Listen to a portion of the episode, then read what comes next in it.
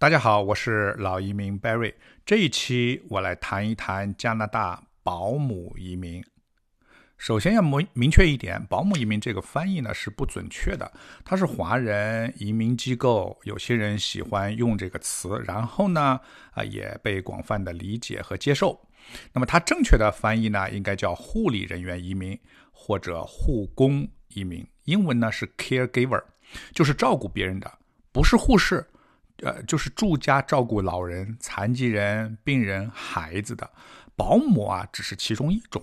另外，也有月嫂、育儿嫂啊，老人看护、病人看护啊，看孩子等等啊，都属于这一类。这种工作我们知道啊，大多数家庭都是自己找家人帮忙去做啊，比如爷爷奶奶帮着带孩子，老人老了或病了，子女去照顾啊。但是也有家庭会雇人。做这些工作，多伦多呢？你到哪儿找这种家庭护理呢？啊，一个是通过专门的中介，或者有些网站上啊，有一些各种护理人员在找雇主。呃，总的来说呢，跟国内一样，找到一个好的保姆育儿嫂，靠谱的也不容易。这也是加拿大政府一直有保姆移民这个项目的原因。啊，我后面如果再提到保姆啊、护工都是一个意思啊，我就不特别纠正了，都是指 caregiver 护工移民这个项目。另外要注意啊，保姆移民这个项目由来已久，不是去年才出来的。虽然它名字也有“试点”两个字，虽然它是去年政府新开发的项目，但是啊，去年加拿大移民部只是把以前的保姆项目。项目关了，随后呢，它有一个过渡期项目，然后正式推出了这个所谓的新的试点项目。所以，如果你上网有很多资料，很多保姆移民的要求都是老的项目，它不是，它是不准确的啊！你要注意，新的项目改进了很多。那么，新项目有哪些特点呢？第一啊，可以换雇主。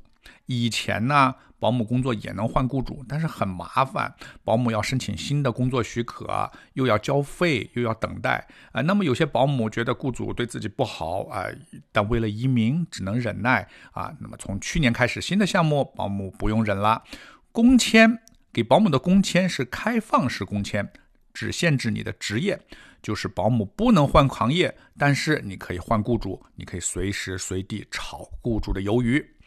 第二，可以不用住家。以前要求住到雇主家里，啊，现在没这个要求。你可以住在自己的，呃，你可以在自己的住所里，雇主把孩子送过来，或者你每天开车去上班，下班后离开，不要求住在雇主家里。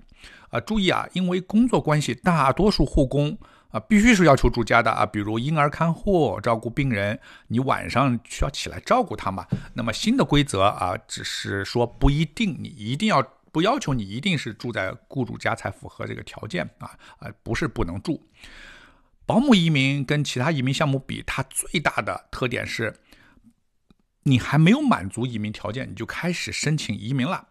那么其他所有的移民项目，要么打分儿，要么要预先评估、面试啊。呃，那么保姆呢，它不一样，它是申请工签的时候就已经申请移民了。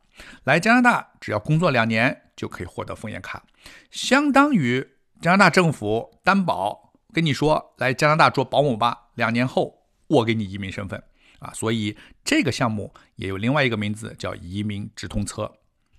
那么申请到加拿大做保姆有哪些要满足哪些要求呢？啊，保姆的要求是很低的啊，他要有一年左右的工作时间。那么加拿大定义的。保姆的工作职责是什么呢？我下面来读一段加拿大就是职业描述对保姆的工作描述，大家看一看这个容不容易？第一是监督和照顾孩子，第二要给婴幼儿孩子洗澡、穿衣和喂养，准备婴儿配方奶和换尿布，计划准备和供应儿童餐，并可能执行其他家政职责。根据雇主的指示，监督儿童的活动，例如进餐和休息时间，在家里保持安全健康的环境，指导儿童个人卫生，培养儿童的情感幸福，并支持他们的社会发展。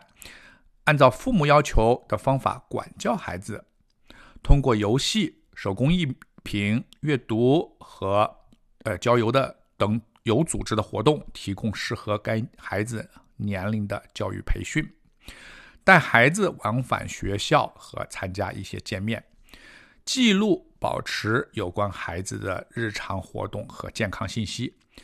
这些就是所有的符合啊！如果你做的是这些工作，你就是你的工作的名字就是保姆或者家庭看护。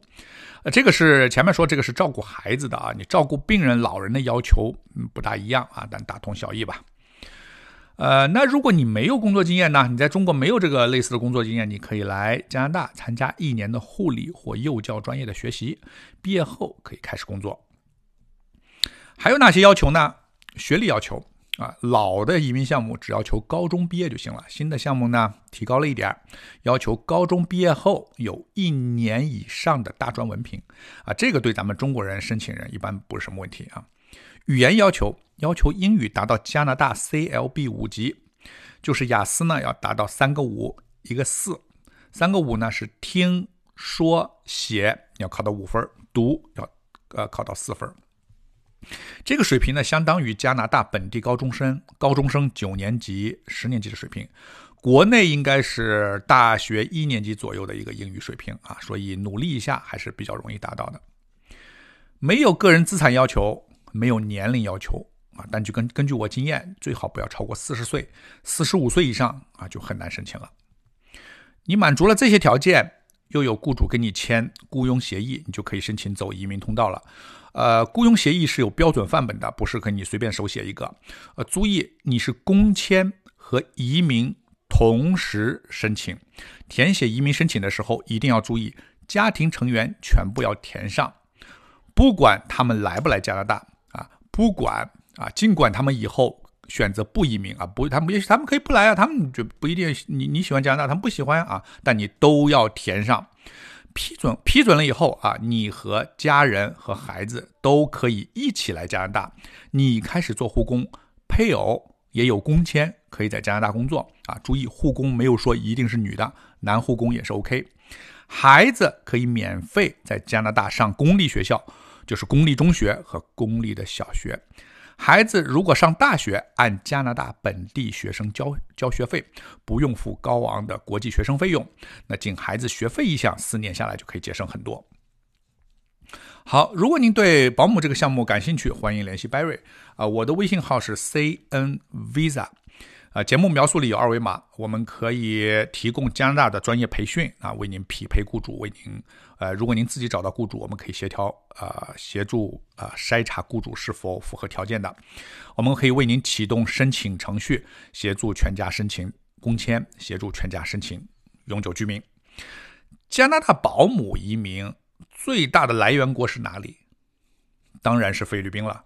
啊，但是由于菲佣们申请人数过多啊，造成申请案件长期大量积压。那么现在加拿大移民局已经就新项目开始啊，加拿大移民局已经停发海外保姆工签了。所以现在也许以后会改。目前保姆申请人必须人已经到加拿大了。不过不用担心啊，项目呢依然是开放的。每年配额五千五百人，相当多了啊！中国来申请保姆项目的人不多啊，所以不会大量积压。你要知道，他加拿大他再需要移民，他也不会啊放开让一个国家突然来很多人啊。加拿大政府啊当地社区都会考虑多元化啊，以及他要慢慢的减轻移民涌入对当地人口啊当地的生活现状的这种突然改变的。好，今天的话题就呃，还有还有，呃，最关键的还没说啊，保姆移民，保姆的月薪是多少？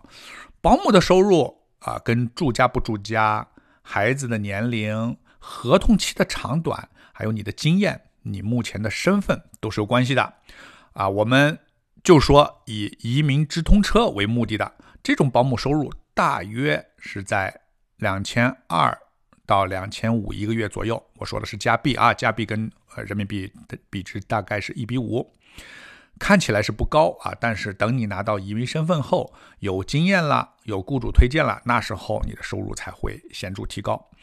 那有的人说不对啊，我听说有的挣很多钱呀，啊啊是，没错，多伦多的月嫂他是按天收费的，你每天一百到一百五十元都请不到人的啊，这个是另外一回事儿啊。你拿到身份以后啊，你就可以按天算工资做月嫂了。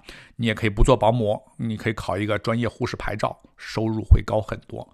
保姆移民项目只是要求你做两年保姆，拿到身份以后，你爱干嘛干嘛，你爱去哪儿就去哪儿，没有任何限制。好，我今天的话题话题就分享到这里。下一期我再介绍一个大热门项目——卡车司机移民。欢迎关注我，我是老移民 Barry。感谢您的收听，下一期再见。